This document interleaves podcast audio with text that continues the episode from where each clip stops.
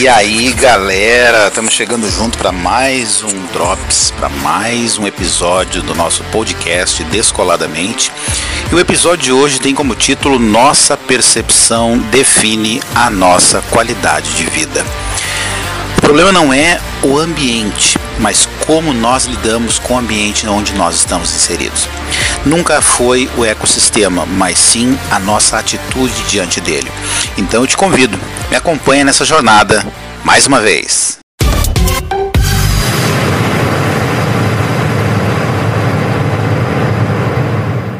É, qual é o objetivo hoje aqui com, com essa nossa conversa? Falar sobre três pontos. Eu vou denominar como três pilares: posicionamento, crença e emoção.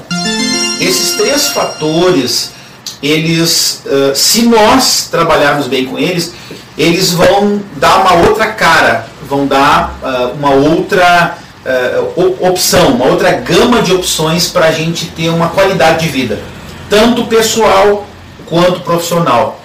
Porque ninguém levanta de manhã da cama só para dizer que levantou. A gente levanta com o objetivo de construir algo chamado legado. A gente é lembrado depois que a gente sai, depois que a gente deixa de estar presente naquele lugar. E eu imagino que todos que estão aqui, de alguma forma, estão trabalhando para construir o seu legado, deixar a sua marca, a sua impressão no mundo, né?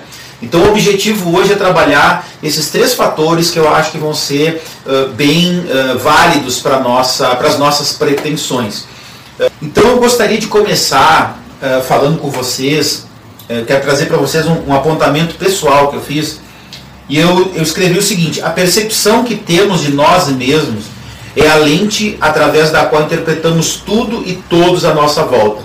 Se nós estivermos bem, nada mais estará bem. Mas em contrapartida, se nós estivermos bem, teremos os recursos e subsídios necessários para afetar e influenciar o ecossistema no qual estamos inseridos. O que eu quero é, é, iniciar falando para vocês? A questão não é o ambiente onde a gente está. A questão é o nosso ambiente emocional, é como nós estamos. Porque a forma como eu percebo o mundo, como eu percebo as pessoas, a vida à minha volta, vai determinar como eu me comporto, como eu reajo. Hoje nós vamos uh, trazer à tona que nós somos criaturas de hábitos. Então, nós construímos os nossos hábitos e os nossos hábitos nos constroem. Por isso, a gente tem que estar muito atento com os hábitos que a gente tem. Porque daqui a pouco é um hábito que eu já nem percebo que tem, que está fazendo com que os meus dias sejam causticantes, com que as minhas tomadas de decisões sejam dolorosas e por aí afora.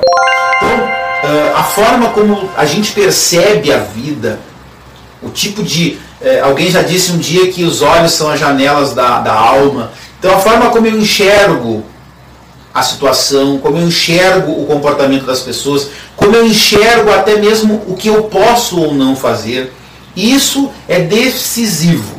Se eu estou bem, eu tenho recurso, eu tenho ferramenta para afetar o ambiente, o ecossistema onde eu estou. Não é o ecossistema que tem que me afetar, eu não sou um produto do, do ambiente, eu sou um influenciador desde que eu esteja bem. E aí entra, entram as crenças, entram as emoções.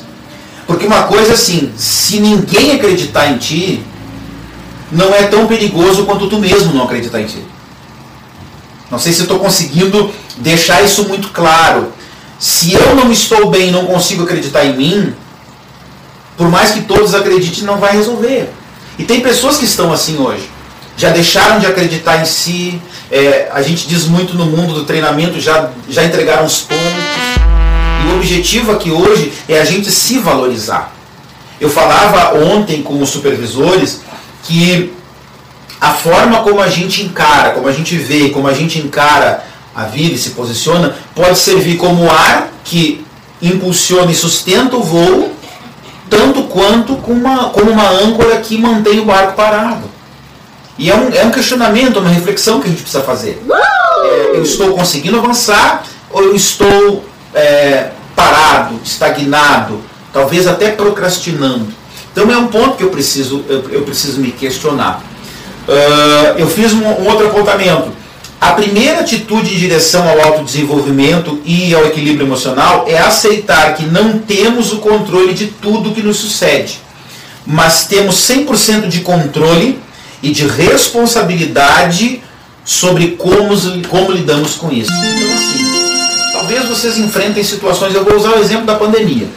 A gente, obviamente, não tem controle uh, sobre o quadro, mas nós somos 100% responsáveis e temos pleno controle sobre a maneira que nós vamos usar para lidar com o quadro.